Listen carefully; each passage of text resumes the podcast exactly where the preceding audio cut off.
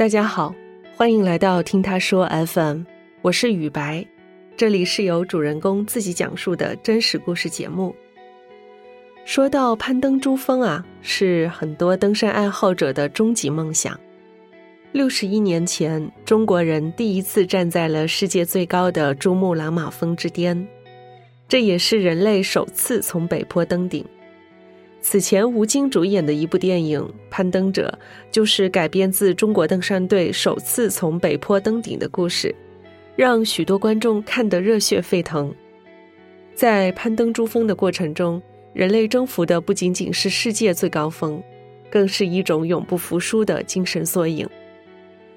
本期故事的讲述者韩子君是一位自由攀登者，也是中国第一位分别从南坡和北坡登顶珠峰的女性。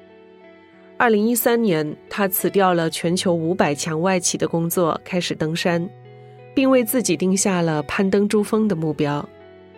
没想到，她的珠峰之行在二零一五年被按下了暂停键。尼泊尔那场八点一级的大地震。伴随而来的雪崩，将他和队友掩埋了。我是韩子君，今年三十九岁，生活在上海。我是一名自由攀登者，是中国第一位分别从珠峰的南坡和北坡登顶的女性，也是他无限公益基金的发起人。我从二零一三年开始登山，到现在已经登了差不多三十座五千米以上的高海拔山峰。然后也登顶了六大洲的最高峰啊，现在就还剩北美洲的最高峰 Denali 没有登顶。在二零一八年的时候，我也用滑雪的方式去到了南极点和北极点。开始登山之前，我其实一直是在外企工作，当时在一家美国公司做销售，每一年背的销售指标差不多八千万到一个亿，所以周末的时候用徒步的方式去缓解压力。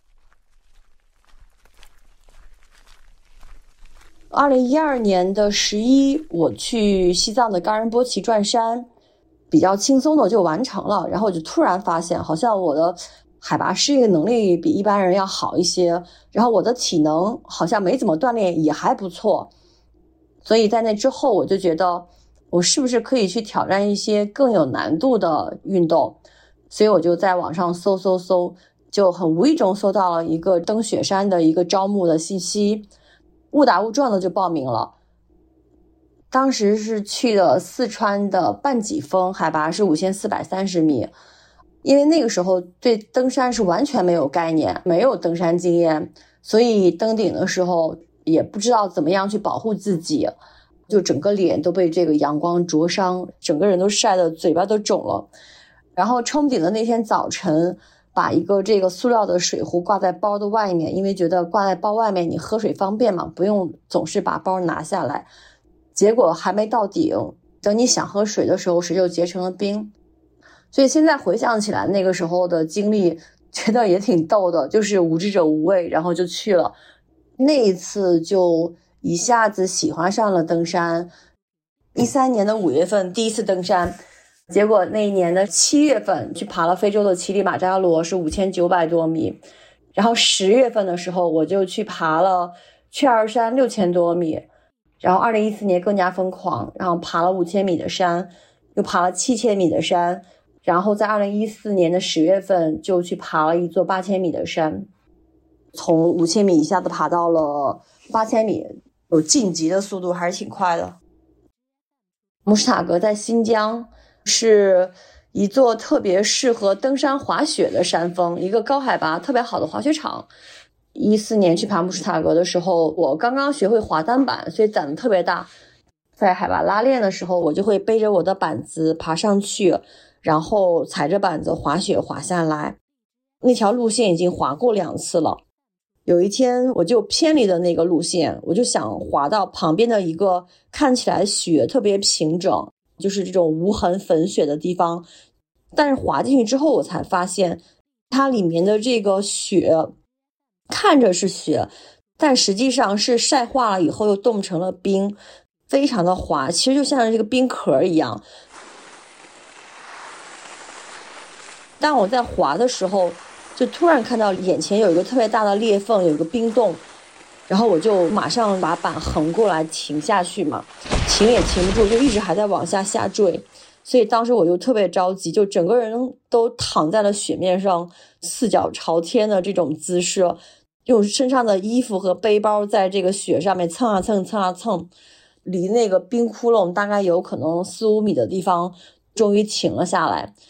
所以当时我就用我这手机微信去喊我的这个队友和向导，等了半天没有人应答我，所以后来。我就自己慢慢的把板子脱了，慢慢的爬到了旁边去，就是自己脱险了。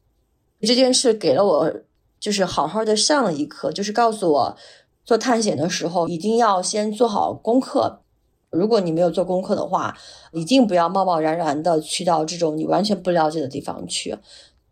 第二个是这种登山的时候，一定要有一个搭档，大家可以相互照应，一定不要自己一个人贸然就去 solo 了，是风险很高的事情。第三个是一定要有非常好的通讯工具，所以我觉得登山让人很着迷的一个地方啊，就是无这座山峰，无论你是否登顶，在整个的攀登过程中，你一定会学到很多东西。这个大自然或者是路上发生各种各样的事情，一定会给你上很多课。我觉得这个是我也喜欢登山的一个原因。其实，在中国也好，在全世界也好。五千米以上的高海拔山峰都需要注册。在中国的话，每个省都有一个登山协会，所以你需要到登协去备案。爬八千米级的山峰是要到国家体育总局去备案注册的。你需要留下你的这个相关的信息。一旦你在山上发生了一些什么特殊情况，他们可以最快的联系到你的家人，或者去知道你的行踪，可以去帮助到你。我第一次去爬八千米就没有登顶，现在想想也不后悔，因为觉得自己做了一个正确的决定。一四年我去爬马纳斯路的时候，天气预报啊，就第二天是有暴风雪。四号营地是在七千四百米，当天总共有三支队伍和我们一起到了四号营地，但是那些队伍第二天全部都下撤了，就不去登顶，因为那天有暴风雪，只有我们一支队伍十个人在山上。当时是有三个中国人，两个日本人，然后还有五位夏尔巴。国外的人去到尼泊尔登山，通常都会请尼泊尔的夏尔巴人做向导啊，或者帮助背东西啊、建营地啊，因为他们一直生活在高海拔地区，然后身体又特别强壮，海拔适应能力特别好。然后我们那个队长胆子特别大，就觉得我们去试一试。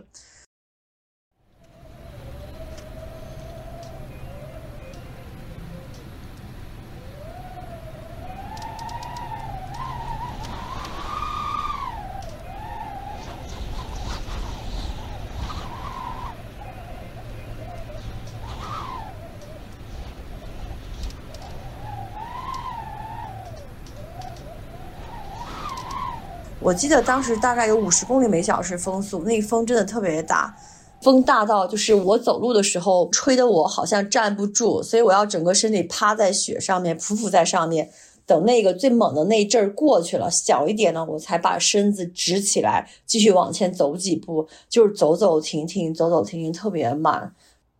运站的这位叫佐佐木吧，他当时已经爬过了五座八千米的山峰。他的这个年龄是五十几岁，另外一位日本的队友他是六十几岁，他是陪着他这位朋友来登八千米，因为那个朋友之前没有登过八千米。前一天我们到了四号营地的时候，已经风开始大起来了，因为风太大，他穿那个厚羽绒服嘛，一只手伸进了袖子，另外一只袖子就被风吹的他怎么都穿不进去，所以我就从他身后这样抱住他，把这个衣服就压在他身上。所以他才穿进去，我们还彼此加油，说这个第二天一定要加油啊，什么什么的。这就是我最后一次见他。再后来我见他的时候，他就是就是已经千人相隔吧，变成一具尸体挂在我的帐篷的旁边，就很残酷。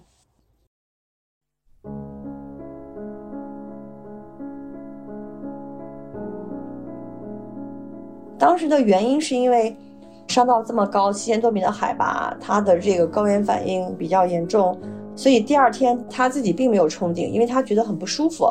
由他的这个向导陪着他下撤，在下撤的时候发生了危险，冰面上滑下去摔倒了，他的向导没有办法把他拉上来。我们剩下的四个人在冲顶的时候就一边走，然后我们那个向导的对讲机里面就一直在说嘛，通报这个情况。只差一百多米就到了这个山顶。当时我和另外一个日本的队友，我们两个就决定不继续往前走了，我们就下撤去帮助他，连走带跑的下到了他遇险的地方。我们到了以后也已经过了，应该有可能两三个小时，救上来人就没有了。当这样一件事情真真切切的发生在你身边的时候，对我其实打击挺大的。然后我就意识到。哦，原来登山真的是一件可能会要了你命的事情。那这件事儿这么危险，对于我来说只是一个兴趣爱好，但我还要不要继续做这件事儿？睡在冰天雪地里面，又冷又累又辛苦，还花钱，然后大家还不理解，家人那个时候也不是很支持，这件事情是不是值得让你去做，让你付出那么多？简直就是个灵魂拷问。一四年那次第一次尼泊尔，遇到一个美国人，他的十个脚趾啊和十个手指冻掉了好几个，还有他的鼻子也冻掉了。后来是做了一个植皮，所以他的鼻子看起来特别怪异，就是因为登山冻掉的。所以我就觉得，哇，原来登山这么危险，可能你的手指脚趾会被冻掉，然后你的生命也可能会没也没有。带着这样的问题吧，带着这样思考，就从尼泊尔回到中国。后来我觉得我还是挺喜欢登山这件事儿的，但它真的有危险，那怎么办呢？所以从一四年十月份开始就去上了这个冰川课，啊，学习如何通过冰川。如果你掉到冰裂缝里面，如何去救你的同伴，如何去自救，陆陆续续的就开始学习攀冰、攀岩、干攀，学习这个雪崩课程，学习如何攀爬混合地形。然后学习这个野外的急救，然后每一年也会花几个月的时间用在训练上面，所以我觉得这部分是我能够可控的部分。那还有一部分就真的是听天命了吧？这样，所以我登山的话，爬到现在胆子越爬越小。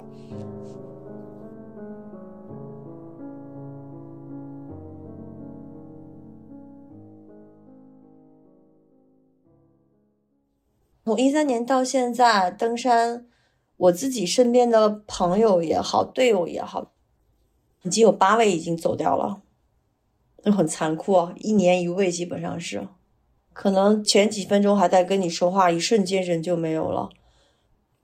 在山上，这种生生死死看得多了吧？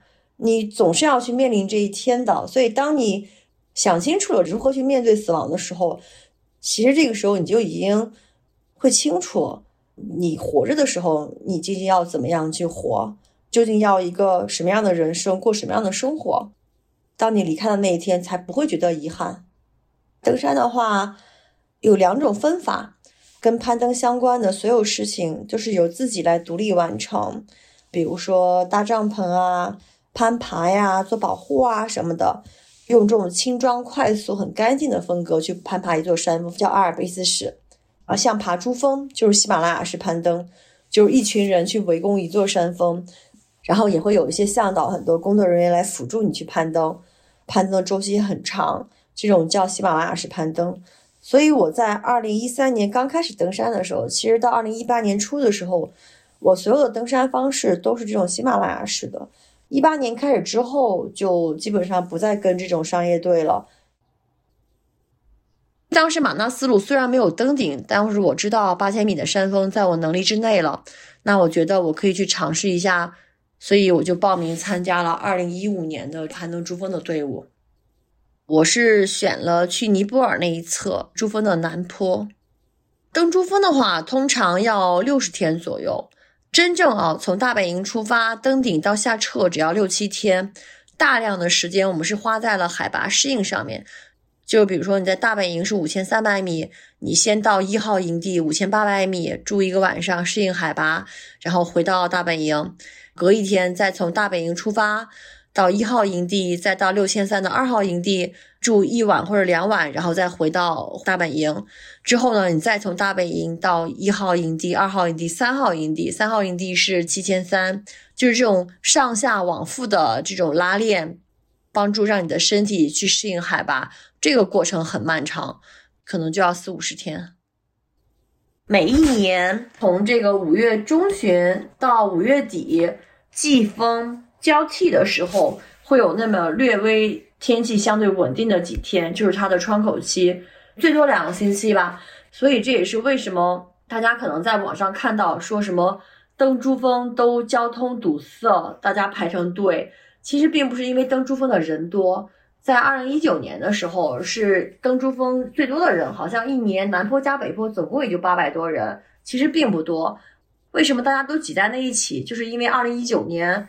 的窗口只有两三天，像正常的话，分散在一个星期里面，每天去冲顶，可能每天也就几十人、一百人。全世界到现在截止登过珠峰的人，可能也就五千多人。你想想，全世界有几十亿人口，一次去登珠峰的时候，在二零一五年的四月二十五号，尼泊尔发生了八点一级的地震，南亚大陆八十年以来最大的一次地震。然后这次雪崩是珠峰从人类有攀登以来最大的一次山难，总共有十九个人遇难，我有五个队友就很不幸的离开了。我自己的话也是受伤，然后被救援回来的。当时的时间是尼泊尔十一点五十几分吧，在吃午饭的时候就突然觉得整个地面在晃，地动山摇。大家很好奇，就从帐篷里面出来，结果一出帐篷就发现整个天都是白色的，就是那个雪崩就已经从山顶上被地震摇下来了。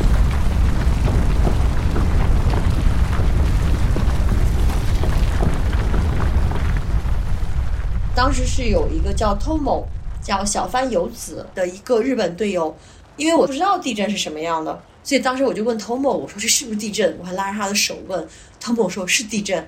说完这句话，我们两个就拉着手就开始逃命了，往这个雪崩来的相反的方向跑。跑了好像两三步，就好像有人在你的后背上重重的推了一下，然后我就摔倒了。当时我就不记得发生什么事了，但是我只觉得我整个人都快憋死了，就有很强烈的窒息感，无论我怎么用力呼吸。我都没有办法吸上来那个氧气，不知道是石头还是什么的，就就砸在我身上，就像雨点一样砸起来，特别特别疼。就在我觉得我快要被憋死的时候，就一切突然都停止了。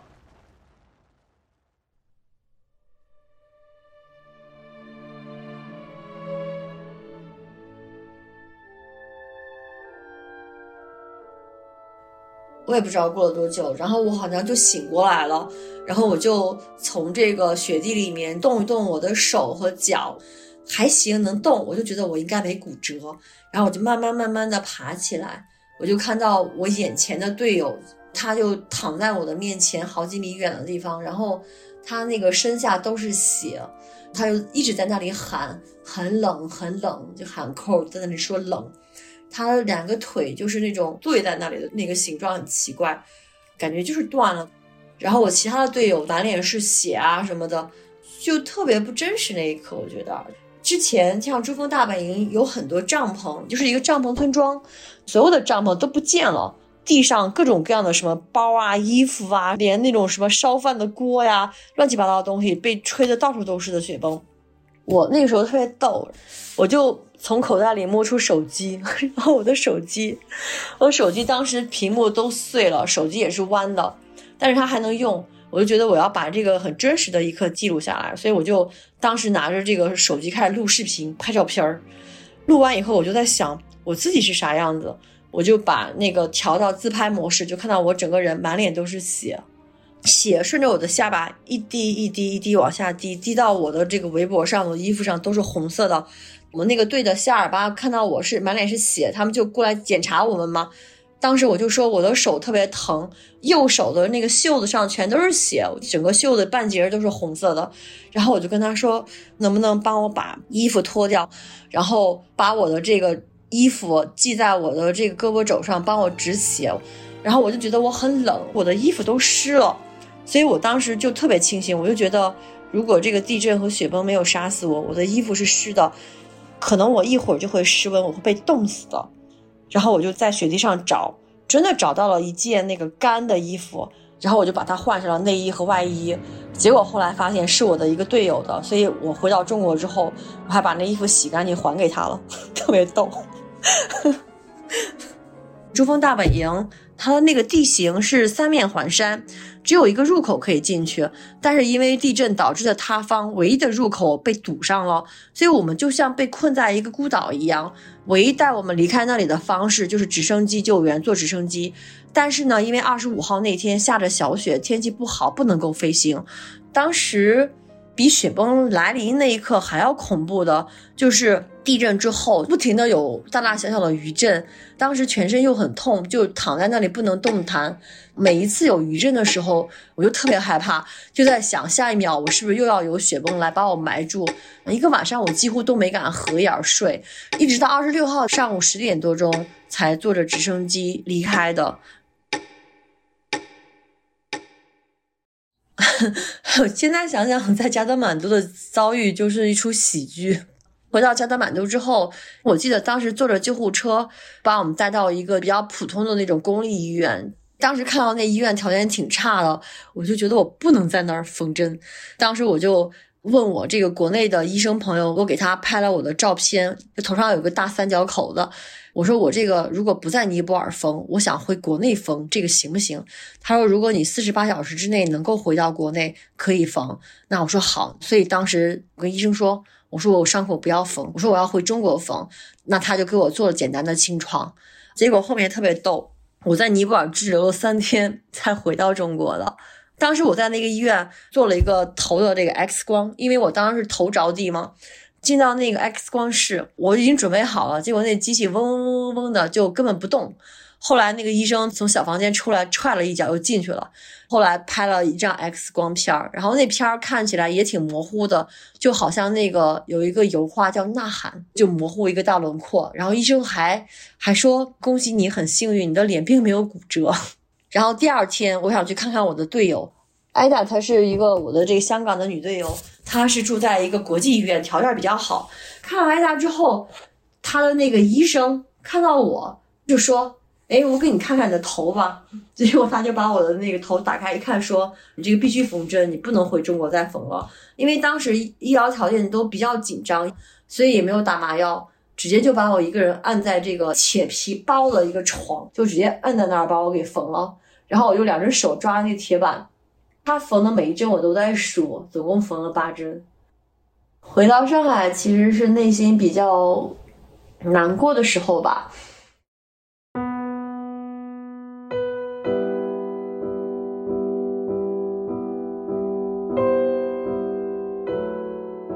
回到上海的第三天，就是我的那个香港队友艾达，他又从香港和医院里面逃出来，飞到上海来找我。然后他在我们家住了好几天，一起说话，一起哭，一起流泪。大家可能不太理解为什么我们心里会那么烦闷，因为登珠峰真的不是一件容易的事情。就是从你决定要登珠峰，到你去做体能训练，无论是你攒钱或者去找钱找赞助，整个过程很多人会准备了好多年。你心心念念的，你准备了两三年的一件事儿，你满怀着信心去去了，想象着在这两个月中要经历人生中间很大的事情。结果在我们刚刚到了珠峰大本营才一个星期，刚刚适应海拔，都没有真正的去开始攀登，然后又结束了，你就会觉得心里面一下子空落落的，你不知道后面那些时间你该做什么事情，该干嘛，就你整个心就空了。我觉得我特别的幸运和幸福，因为我家人知道我对于登山这件事儿我是认真的，所以他们其实是很尊重我的选择。一直到现在，我都觉得就挺自私的自己吧。我觉得我的快乐是建立在我的家人的这种痛苦之上的。像我妈妈说，每次我去登山的时候，特别是冲顶的那几天，一般都没有信号什么的，我也不会给家里打电话什么的。我妈说，那个时候她都会会失眠，会睡不着觉。所以在听我的家人说到这些的时候，我就会觉得很愧疚。但是登山这件事情，我真的很喜欢。我就跟我妈妈说：“我说无论无论怎么样，我都一定会活着回来的。”所以这个也是我登山的时候一个很坚定的信念，因为我的家人还在等我，所以这也是胆子越爬越小的一个原因。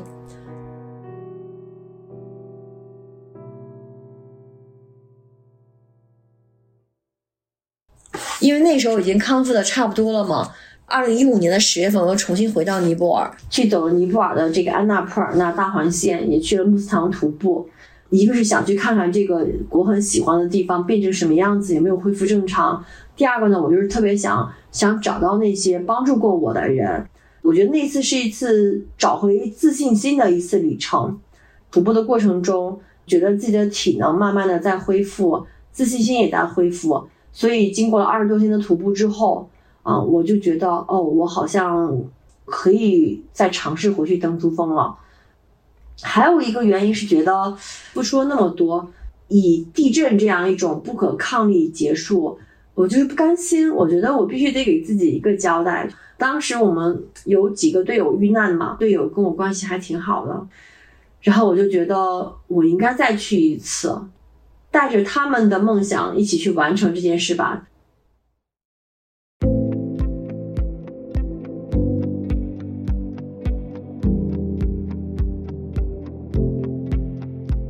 再次尝试攀登珠峰，子君又会经历什么？他后来是如何一次又一次的战胜自己，成功登顶珠峰的？由于我们节目时长的关系啊，我们将这一段精彩的故事留到下期节目中播出，敬请期待。你现在正在收听的是真人故事节目《听他说 FM》，我是主播雨白。